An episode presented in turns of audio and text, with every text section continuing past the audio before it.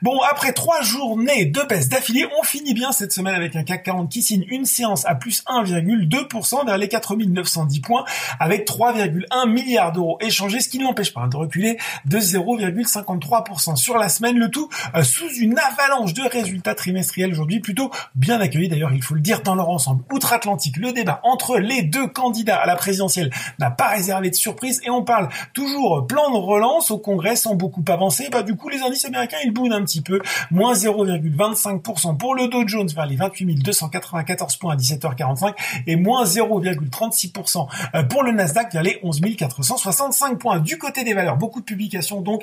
Ipsos qui domine et de loin le palmarès du SBF 120. Alors spécialiste euh, des sondages et des études de marché a publié un chiffre d'affaires de 468 millions au troisième trimestre. Certes, c'est en baisse de 3,3% à taux de change et périmètre constant, mais c'est supérieur aux attentes des analystes qui expliquent la belle réaction du marché, et puis des analystes qui ont du coup relevé leur objectif de cours à l'image d'Odo BHF qui passe de 28 à 30 euros tout en réitérant son conseil euh, d'achat résilience aussi hein, chez Bureau Veritas, un chiffre d'affaires là aussi rempli de 4,4% en organique à 1,1 milliard, mais trois des six activités du groupe qui sont en croissance sur la période, la période du T3 bien sûr. Derrière, séance sans tâche aussi pour Elis Malgré un chiffre d'affaires recul euh, de 12% au troisième trimestre, moins fort qu'attendu, eh bien, le groupe de blanchisserie industrielle a fait savoir que sa marge d'exploitation, sa marge brute d'exploitation, et que son flux de trésorerie euh, disponible devrait finalement progresser légèrement cette année grâce aux mesures de réduction de coûts euh, contre une stabilité prévue auparavant. Enfin, Safran et Airbus ont survolé le CAC 40. Le géant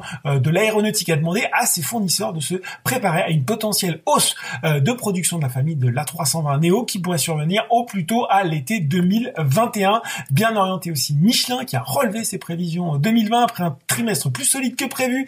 Il vise désormais un résultat opérationnel de plus de 1,6 milliard d'euros au effet de change contre une précédente estimation de plus de 1,2 milliard. Du côté des baisses cette fois-ci, eh bien c'est Technip FMC qui broie du noir malgré là aussi un des trimestriels meilleurs qu'attendu, notamment marqué par un excédent brut d'exploitation ajusté en recul de 15,3% à 321 millions, en repli également Eurofin Scientifique, Dassault Systèmes, Sopra Steria aussi hein, qui poursuit le mouvement entamé hier, euh, alors que le groupe a annoncé qu'il avait été à la cible, et oui, d'une cyberattaque. Et puis sur le CAC 40, c'est l'étoile de Kering qui palisse. Les ventes du groupe ont bien bondi au troisième trimestre. Ce n'est pas le cas pour celles de Gucci, principal contributeur aux bénéfices du groupe. Elles ont encore reculé de 8,9% sur la période en données comparables. Voilà, c'est tout pour ce soir. En attendant, n'oubliez pas tout le reste de l'actu éco et finance et sur Boursorama. Très bon week-end.